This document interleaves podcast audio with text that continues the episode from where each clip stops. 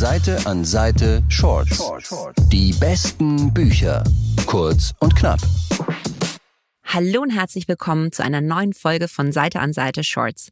Ich bin Andrea und heute möchte ich euch drei Neuerscheinungen vorstellen, die alle auf die ein oder andere Weise dystopisch sind. Also spannende, aber oft auch düstere Gedankenexperimente, wohin sich unsere Welt entwickeln könnte. Das erste Buch, das ich euch heute vorstellen möchte, ist Every, das neueste Buch von Dave Eggers. Das ist die Fortsetzung von The Circle. Das wurde ja auch schon mit Emma Watson und Tom Hanks verfilmt. The Circle war ja so ein richtig großes soziales Netzwerk. In der Zwischenzeit ist das mit dem größten Online-Versandhändler zusammengekommen und das heißt jetzt eben Every. Every sammelt aber die ganzen Daten der Nutzer und benutzt es auch noch, um ihnen Sachen zu verkaufen und ist dadurch ein wirklich wahnsinnig mächtiges Unternehmen geworden. In dem Buch geht es um Delaney. Die ist eine wahnsinnige Gegnerin von Every und sie heuert dann dort als Mitarbeiterin an um die Firma aber eigentlich von innen heraus zu sabotieren. Sie geht in verschiedene Abteilungen und pitcht da immer wirklich wahnwitzige Ideen in der Hoffnung, dass die Leute dann irgendwann mal dagegen rebellieren, weil sie sagen, hey, das kann man doch eigentlich alles nicht machen. Das Problem ist leider, Every macht's und die Leute lieben es. Ich konnte Every tatsächlich kaum aus der Hand legen, weil ich es wirklich wahnsinnig spannend fand, einfach die Dynamik in dieser Firma mitzuerleben. Und ich mich halt die ganze Zeit auch gefragt habe, oh Gott, was passiert, wenn irgendjemand das liest und das dann so programmiert, dass wir in Zukunft auch in so einer Welt leben wie Delaney. In der Buchhandlung bin ich jetzt schon ganz oft gefragt worden, ob man Every auch lesen kann, wenn man The Circle noch nicht kennt und ich würde sagen, ja, kann man machen, weil es sind eben neue Protagonisten. Es ist eine ganz andere Handlung und man hat auch einen gewissen zeitlichen Abstand zu The Circle.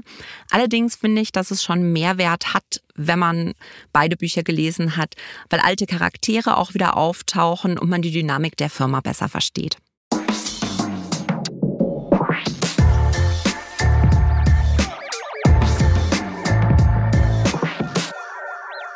Das nächste Buch ist Inmitten der Nacht von Roman Alarm. Und da freue ich mich jetzt wirklich drauf, euch das endlich vorstellen zu können, weil ich habe das tatsächlich schon im Frühling auf Englisch gelesen und es hat mir so wahnsinnig gut gefallen und jetzt ist eben die deutsche Übersetzung erschienen. Es geht darin um eine Familie, die ein Airbnb auf Long Island bucht und einen wirklich schönen Urlaub verbringt, bis eines Nachts plötzlich ein älteres schwarzes Ehepaar an der Tür klopft und eben behauptet, die Eigentümer des Hauses zu sein. Sie sagen, dass sie auf dem Weg zurück nach Manhattan in ihre Wohnung waren, als es einen riesigen Stromausfall gegeben hat und sie nicht wissen, was passiert ist. Sie haben Angst, dass es vielleicht einen Anschlag gegeben hat und sie möchten einfach in ihr Haus zurückkommen, weil sie sich dort sicher fühlen. Besonders Amanda hat eigentlich Angst, diese Fremden reinzulassen. Sie kann aber auch nicht rausfinden, was eigentlich los ist, weil das Internet plötzlich weg ist.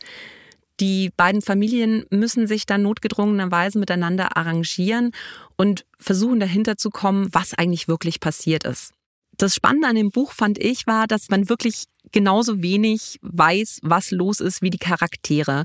Man bekommt manchmal so verschiedene Anhaltspunkte, die vielleicht auf Krieg oder einen Anschlag oder eine Naturkatastrophe hinweisen könnten.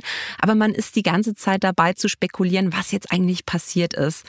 Und auch in dem Haus weiß man nicht so richtig, wem man wirklich glauben und vertrauen kann. Ich muss dazu sagen, das Buch ist jetzt nicht actionreich, aber ich habe es trotzdem die ganze Zeit mit so einem richtigen Gänsehautgefühl gelesen, weil es ja immer so ist, dass die Sachen, die man nicht so richtig greifen kann, eigentlich die sind, die uns am meisten Angst machen. Vom Stil her hat es mich fast ein bisschen an Kleine Feuer überall von Celeste Ing erinnert. Es ist aber doch noch einen ganzen Ticken düsterer.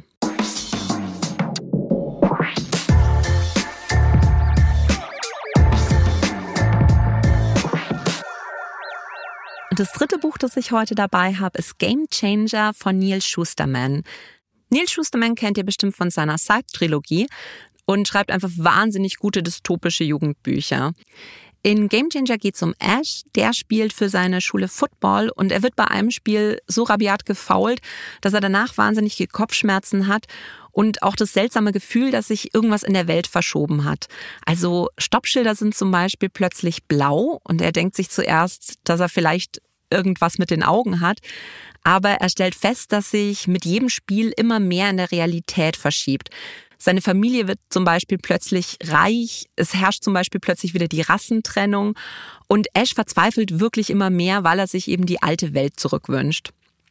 Ich fand, dass Game Changer ein super Gedankenexperiment war und habe mich tatsächlich auch beim Lesen immer wieder selbst gefragt, wie ich jetzt reagieren würde, wenn ich in so einer anderen Realität plötzlich aufwachen würde. Was ich auch wirklich super gut in der Umsetzung von dem Buch fand, war, dass diese Realitätssprünge grafisch umgesetzt worden sind. Also sprich, mit jeder Verschiebung der Realität verändert sich auch der Schrifttyp des Buches. Ich habe mich wahnsinnig an Letztendlich sind wir dem Universum egal von David Levitham erinnert gefühlt und das war ein Buch, das ich wirklich wahnsinnig mochte und für alle Fans davon kann ich Game Changer nur sehr empfehlen. Seite an Seite Shorts. Die besten Bücher. Kurz und knapp.